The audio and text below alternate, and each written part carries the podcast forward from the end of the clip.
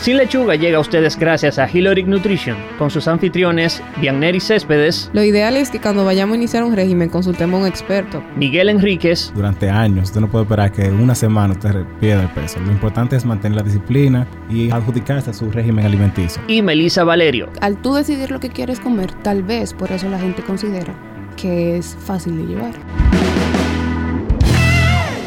Bienvenidos a un nuevo episodio de Sin Lechuga, el podcast. Y antes de iniciar, queremos agradecer a todos nuestros oyentes por la respuesta e interacción que han tenido hacia el primer episodio.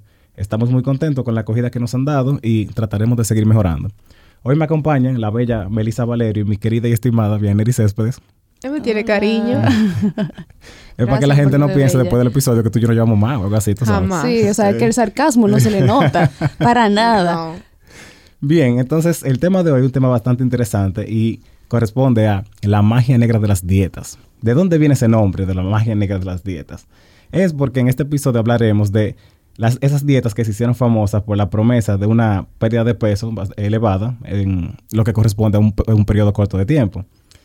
Pero antes de nosotros comenzar a, mencionar esas dietas y cuáles son los, eh, los contras o si funcionan o no, tenemos que mencionar o explicar básicamente qué es una dieta, o sea, cuando hablamos de la palabra dieta.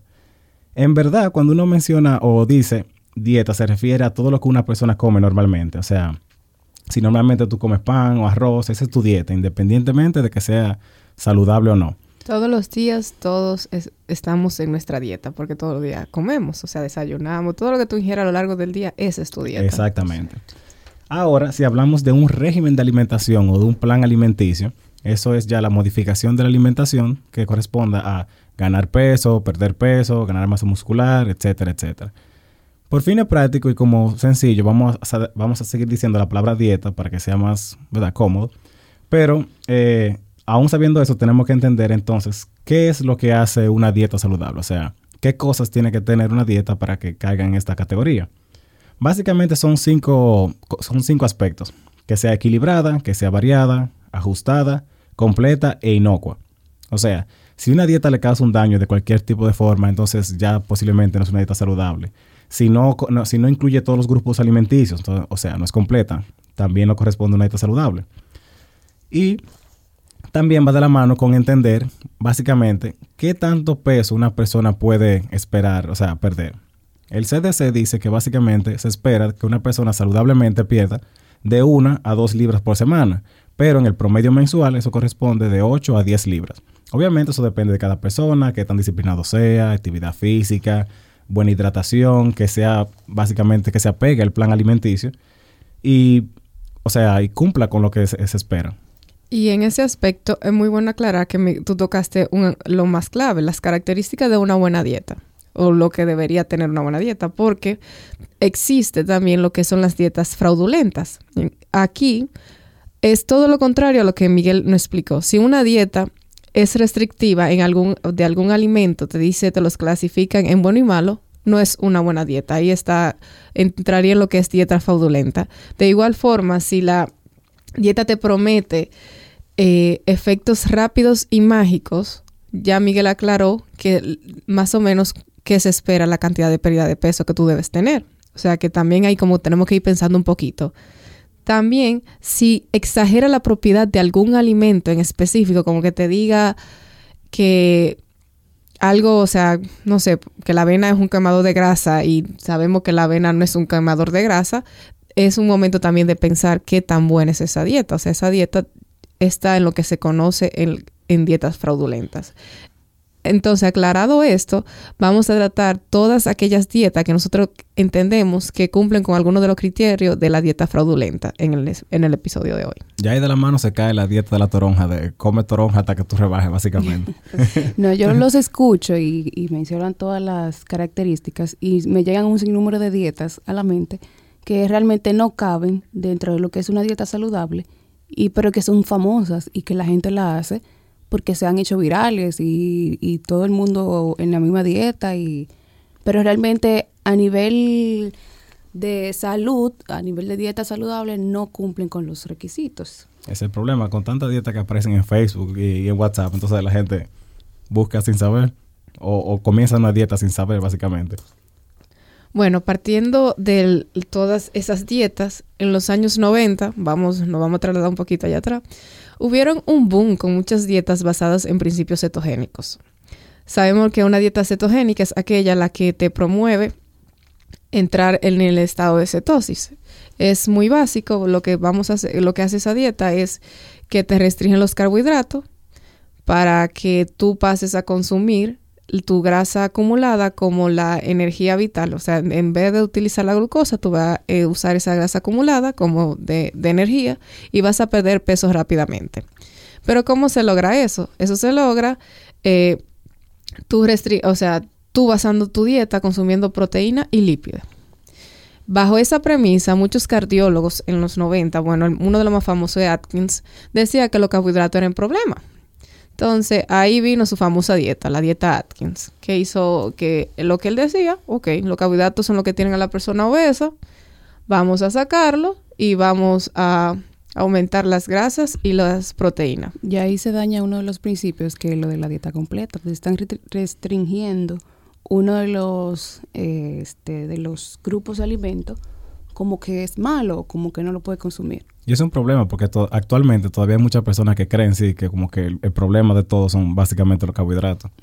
Eso lo, agradecemos a esa era básicamente. Siguiendo en esa dieta, también está la dieta Duncan, que es lo mismo. Saca los carbohidratos en un principio y luego lo va introduciendo. Estas dietas, las dos tienen una característica peculiar, que son en cuatro fases. Dos te promueven pérdida de peso y dos te promueven mantener ese peso. Un dato interesante es que te restringen los carbohidratos y luego tú lo vuelves a consumir. ¿Qué quiere decir? Que este tipo de dieta no es sostenible a lo largo de un gran periodo de tiempo. Y también te indica que tú necesitas todos los nutrientes, o sea, todos los grupos de alimentos para vivir bien. Claro. Entonces ahí como que tenemos que ser un poquito más conscientes. Duncan, a diferencia de Atkins, es un médico nutricionista francés.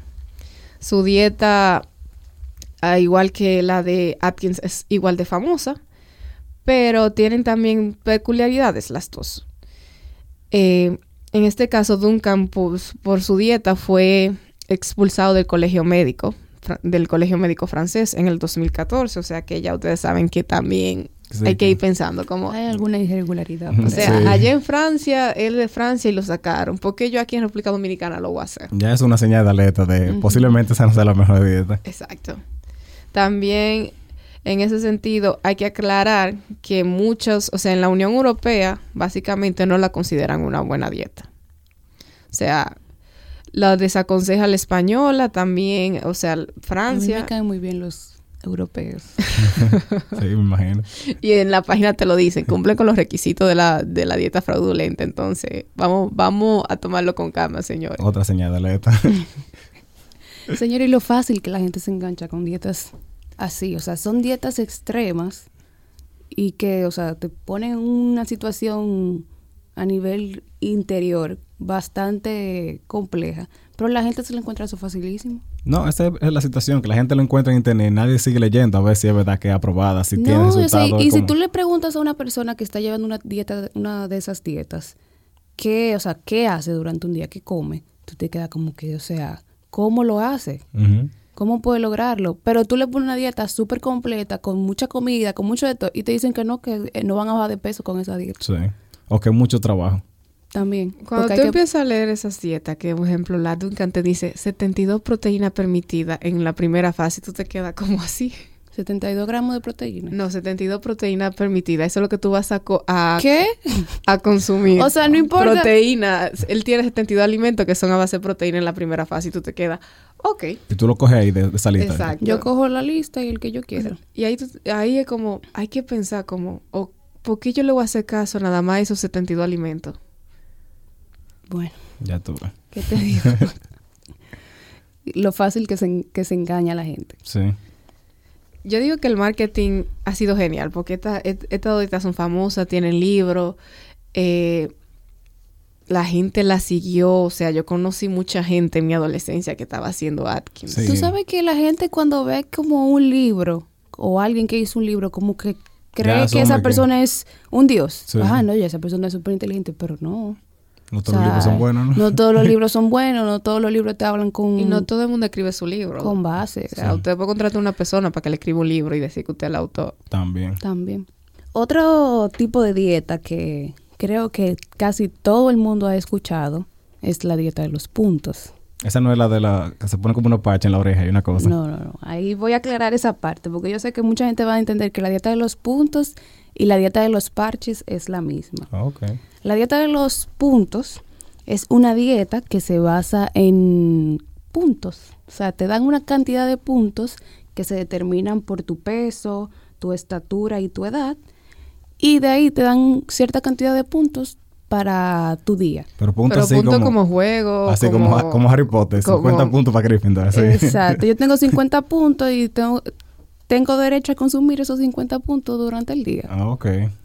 Tiene una tabla de alimentos que cada alimento, cada alimento tiene una, un número, un, un valor, y yo voy restando. Me comí una manzana, ah, me comí tantos puntos. ¿Y quién determina los puntos Ajá, ¿de, cada alimento? ¿de dónde salen esos puntos? O sea, ¿cuál- Eh, ahí ¿tiene un- una, justificación o, o por qué sí? Esos son los puntos que van y ya. No, o sea, ya esa es la base de la dieta. O sea, el- hubo- a las frutas y las verduras no tienen puntos. Ah, Ok. O Obviamente. sea, yo me pongo como un camión de lechuga y ya, y estoy bien. Y un camión No de cereza. Ajá. Tú sabes. Pero eh, en entonces la dieta de los parches, que son las dietas que ustedes, me imagino que todo el mundo ha visto a alguien que tiene unos puntitos, unos parchecitos cerca de, la- de las orejas, en el abdomen y eso. Esa dieta, eso no es una dieta realmente, es un método que te promete una pérdida de peso porque supuestamente estos parchecitos, que creo que tienen como una bolita en el medio, te, te liberan una sustancia desconocida que te va a ayudar a la pérdida de peso a través de la quema de la quema de grasa. Ya tuve una sustancia desconocida, así como. Eso suena mágico. A así. través de unos parches. La magia de las dietas, la magia negra. Entonces, eh, esos, eso no tiene ningún, ningún- nada se ha comprobado con, o sea, de que alguien haya perdido peso con, con ese tipo de, de métodos, pero sí son bastante costosos y ahí sí gana el que lo venda. El efecto placebo, señores, la voluntad de que yo voy a bajar de peso va a ser cosa, por lo menos en una semana o dos, yo voy a, yo voy a poner todo de mi parte para bajar. Pero tú sabes que me gusta de cuando te ponen métodos que, o sea, te ponen un método cualquiera, no sé. Ah, sí, mire, usted tiene que comer, tomarse esta pastilla, pero tiene que hacer dieta Y ejercicio. y tiene que hacer ejercicio. Tiene que Si beber usted mucha no hace dieta y hace ejercicio, no le va a funcionar.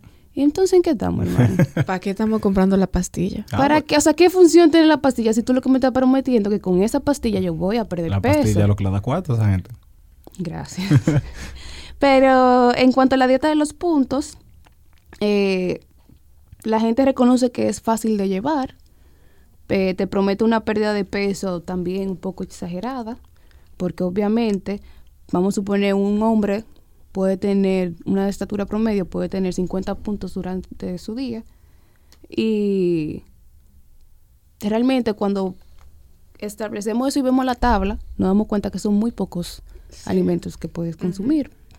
Entonces, la pérdida de peso se debe también eh, mayormente por la cantidad, o sea, por una gran reducción de las calorías que puedes consumir. No, entonces, esa, esa dieta, en, en el caso de los principios que mencionamos anteriormente, tal vez no sea tan fácil de ajustarse a otro tipo de personas, porque aquí posiblemente hay alimentos que tal vez no estén incluidos en la dieta y que una persona tenga más facilidad que otra de, de conseguir. Exacto, o sea, es fácil de llevar porque ya te da como tu lista de alimentos y tú eres quien eliges lo que vas a comer.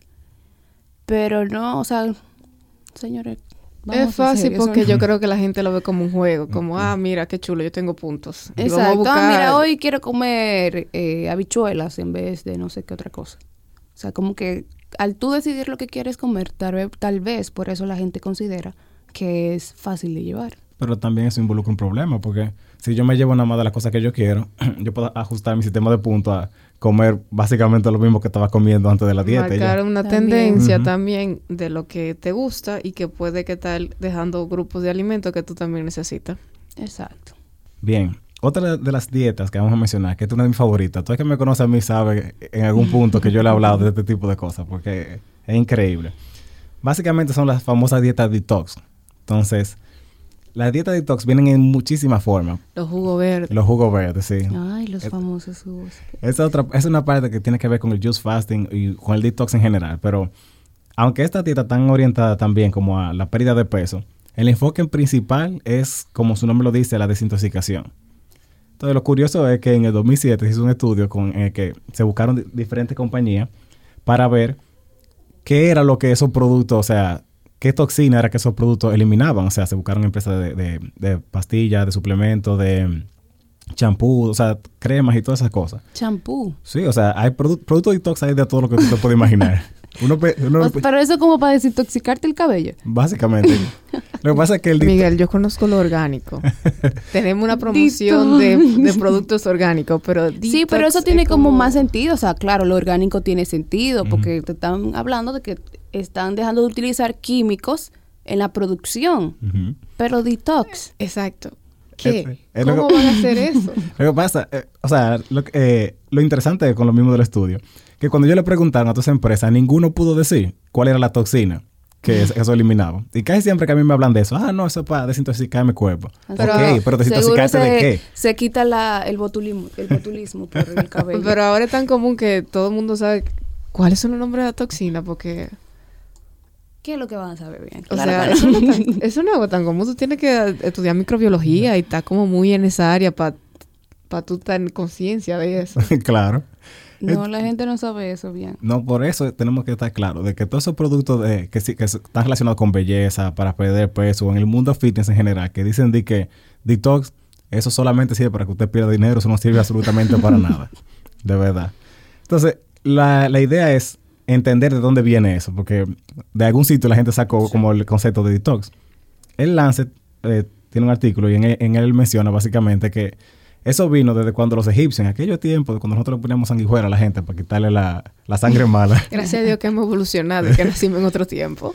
Gracias a Dios. La idea es que ellos, los, eh, o sea, los egipcios entendían que básicamente las heces se iban a absorber dentro del cuerpo y eso es lo que te iba a intoxicar. Un concepto que ellos llamaban autointoxicación.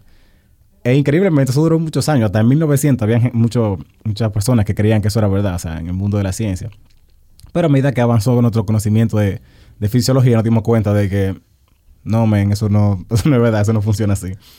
Entonces, ese concepto, se- o sea, de ahí vino el concepto.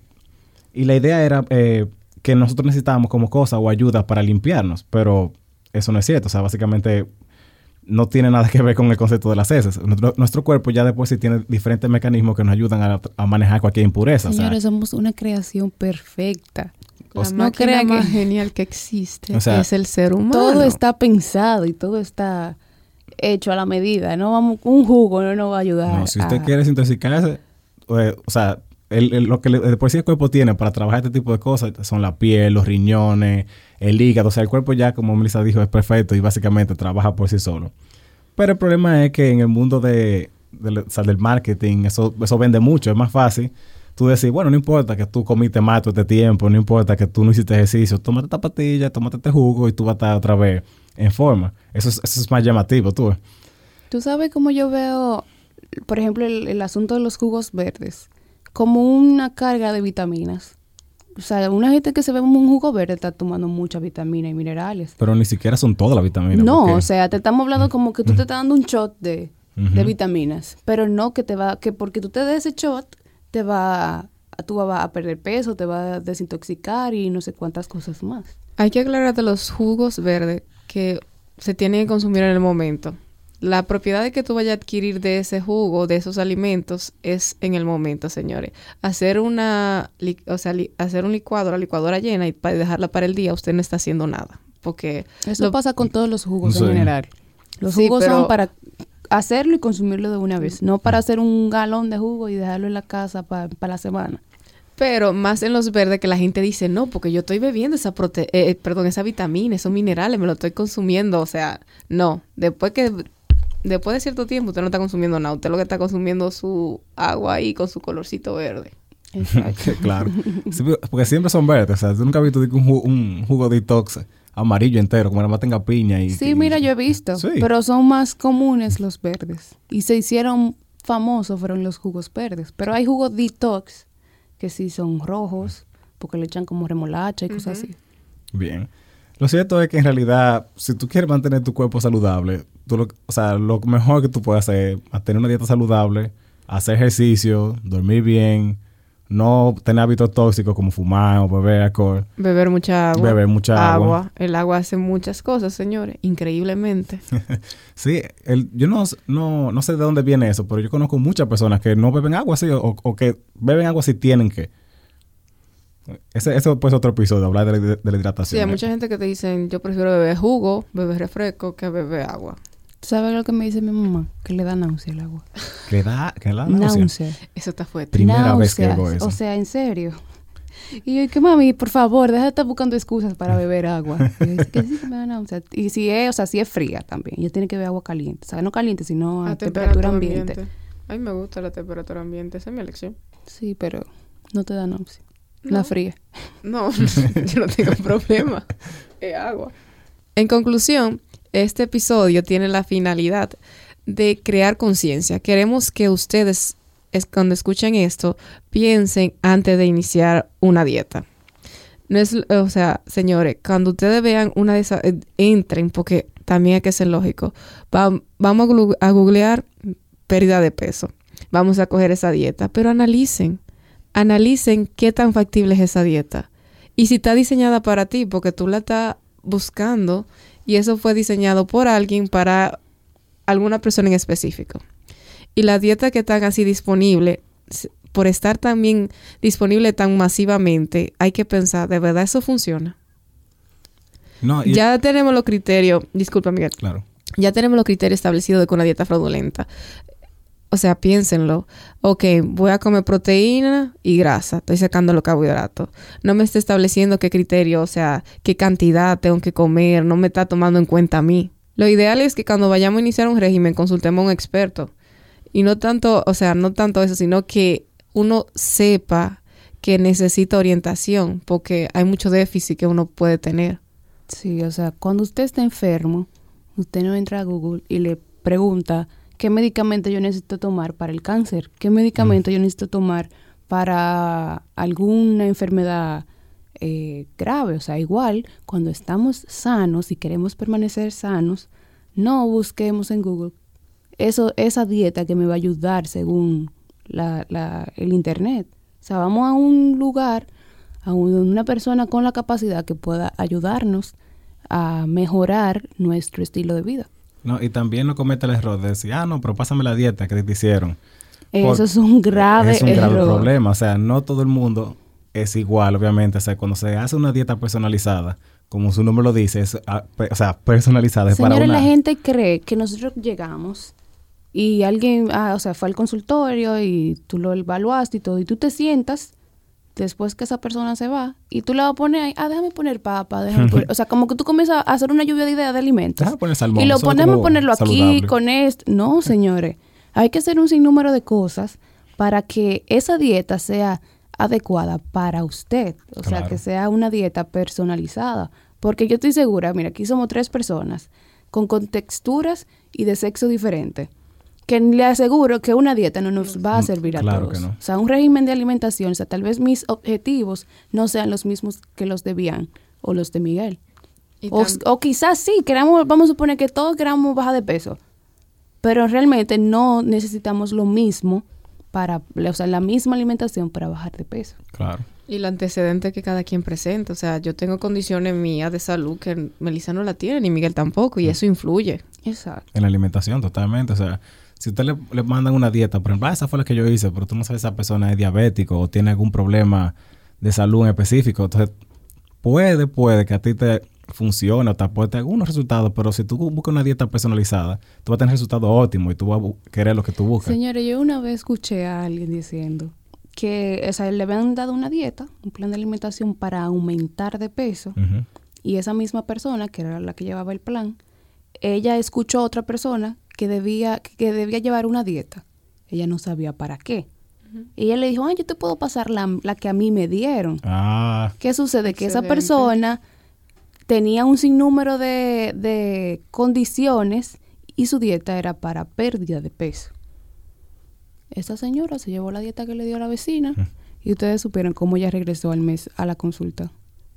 Excelente, excelentemente más gorda, con más complicaciones que antes y así. Lo cierto es que no hay una forma fácil, o sea, ese es el punto que tenemos que estar pendientes. No hay una forma fácil. Si usted aumentó de peso durante años, usted no puede esperar que una semana usted pierda el peso. Lo importante es mantener la disciplina y adjudicarse a su régimen alimenticio. Para que los resultados, primero, uno lo aprecie más porque fue con esfuerzo y uno lo trabajó. Y segundo, que le van a tener resultados, mm, o sea, mucho más positivos. Sean críticos, el cuerpo es lo único que tenemos. No hay dos, no hay posibilidad de tener dos cuerpos, dos vidas. Este es nuestro templo, sean críticos con lo que hacen, con lo que comen y con lo que van a seguir. Hay que ser un poquito más consciente. Oye ahora. Si se dieron cuenta, hemos cambiado el nombre del segmento Dato Curioso de la Semana a Oye Ahora. Igualmente, seguiremos dando datos curiosos en este segmento, solo que ahora le hemos puesto un nombre así como más catchy y como más llamativo y para que se entienda bien cuando vamos a separar del final del podcast, básicamente, a, a este dato. Bien, Melissa, ¿cuál es el Oye Ahora de hoy? Bueno, el hoy ahora de esta semana es en el mismo ámbito de lo que estamos hablando, que son las dietas milagrosas. Es una dieta que en el 2004, volvemos hacia atrás, se hizo bastante famosa, pero en un grupo de personas bastante eh, cerrado, no sé, bastante con sus con unas características bastante definidas, que son las modelos. Ay, ay, ay. Y es la dieta del algodón. Ah, yo he oído esa dieta. Yo. Algodón. Sí, la dieta del algodón. Algodón de azúcar. Lo dudo porque esas mujeres... Sí, yo, yo no me imagino una modelo nada más viviendo de algodón de azúcar. Este es peor. No. Es la dieta del algodón. Ese algodón, ese, ese material sintético blanco que usamos para removernos el esmalte, para eh, limpiar Heridas. heridas y así. Sí, ok. Entonces, en esa época, o sea, 2004, era muy, muy, estaba muy de modas la- esas pasarelas y todas esas agencias buscando modelos ultra delgadas. Eh, y dentro de ellas, o sea, esas muchachas con la presión de que quieren permanecer, pertenecer a un grupo, a una agencia famosa, y el principal eh, requisito era que fueran muy delgadas. Ellas, este, creativas al fin, se pusieron a ver, a buscar, eh, o sea, qué podían hacer que las hiciera sentir saciadas y no comer. Todo comenzó comiendo pañuelos. Pañuelos Pero pañuelo de así. papel. Ah. De papel, no pañuelos de los de Qué tela. difícil. O sea, ellas cogían el pañuelo, lo humedecían y se lo tragaban. Oye, pero eso es querer bajar mucho de peso para tú sentarte a comer papel, como que... Sí, o sea, ellas se, se, se comían, o sea, en vez de comer su plato de carne y con vegetales y no sé qué, ellas se comían papel. No tiene, ellos no leyeron la, la, la envoltura que dice no ingerir. No parece Yo- que no le daban esa clase de cómo le hay atrás. Es que imagínate, uno, si una gente está desesperada. Pero esas mujeres tampoco necesitaban pues de tanto peso. No, o sea, sum- eran sumamente delgadas, pero como la agencia lo que querían eran chicas ultra delgadas, o sea, la presión de que eso es lo que yo quiero hacer, yo quiero ser modelo de una gran agencia, yo quiero estar ahí, o sea, y para pertenecer ahí, tengo que estar muy delgada. Y que viva la anorexia en el proceso, ¿verdad? Sí, o sea, hubo, hubo un... Se dice que esa dieta lo que hacía era tapar un trastorno de alimentación. Porque como supuestamente yo estoy comiendo y le hacía entender a la gente que estaba comiendo, pero realmente no, tú no estabas comiendo. O sea, realmente es algo que tú te pones a pensar, o sea, por cuántas cosas pasan esas mujeres para estar donde estaban. O sea, ya ahora mismo esa industria ha cambiado muchísimo, ha ido evolucionando, no es que todavía se haya... Sí, porque esas mujeres siguen siendo Porque delgadas. siguen siendo delgadas. Pero yo creo que hay ya línea como de, de modelo que Pero son un poquito sí, más... ya es plus sí. size. Sí, ya hemos, no, y no solo plus eh, size, sino que vemos que las que son delgadas no, No. son chicas sumamente delgadas. esqueléticas, sí, son- y todo Porque, eso. señores, yo recuerdo, o sea, yo era en ese tiempo, 2004, estaba súper joven, pero yo recuerdo que esas pasarelas eran súper famosas, o sea, en la televisión uno veía eso muchísimo. Y ver esas chicas con los huesos marcados, o sea, eso era como que bastante asombroso, pero en esa, en esa época salió un libro que ahí fue donde se dio a conocer el trastorno que tenían estas chicas, ya que uno de, de los de las personas de la agencia eh, divulgó a una persona de, que escribió un libro llamado The Vogue Factor, que cuatro de sus chicas de, de su agencia estaban eh, hospitalizadas porque habían ingerido eh, algodón para como un método de saciedad para la pérdida de peso. Sí, porque si no queda claro, el algodón no es digerible de ninguna forma, o sea, eso hace Tu mucho cuerpo- daño al cuerpo. No, tu cuerpo no está preparado para eliminar algodón. O sea, Sí. no hay un mecanismo O sea, ustedes se establecido para eso. señores, uno en su casa, y- porque eh, o sea, el método era la, la forma de consumir el algodón era la siguiente. Buscaban un jugo, un refresco, un líquido con No. sabor, Ah, que tú me disculpes porque bajaste un algodón seco. lo humedecían, Yo me imagino que era mínimo avena de algodón. lo humedecían y se lo tragaban. Ay, no. O sea, realmente yo no me imagino haciendo, ni siquiera cortando, poniendo el algodón en, en bolitas. Hacer un régimen de alimentación y ejercicio es mucho más fácil. La O sea, creatividad no debe pasar ciertos límites, por favor. Sí, realmente bastante drástico, pero ese fue el hoy ahora de esta semana. Bien, hemos llegado al final de este episodio. Recuerda seguirnos en nuestras redes sociales como Sin Lechuga RD en Instagram y Facebook y en la plataforma de podcast de su preferencia. En la descripción de este episodio podrán encontrar la fuente bibliográfica que utilizamos para, para desarrollar el tema de hoy y al igual que las dietas, empezamos de nuevo el próximo lunes. Bye.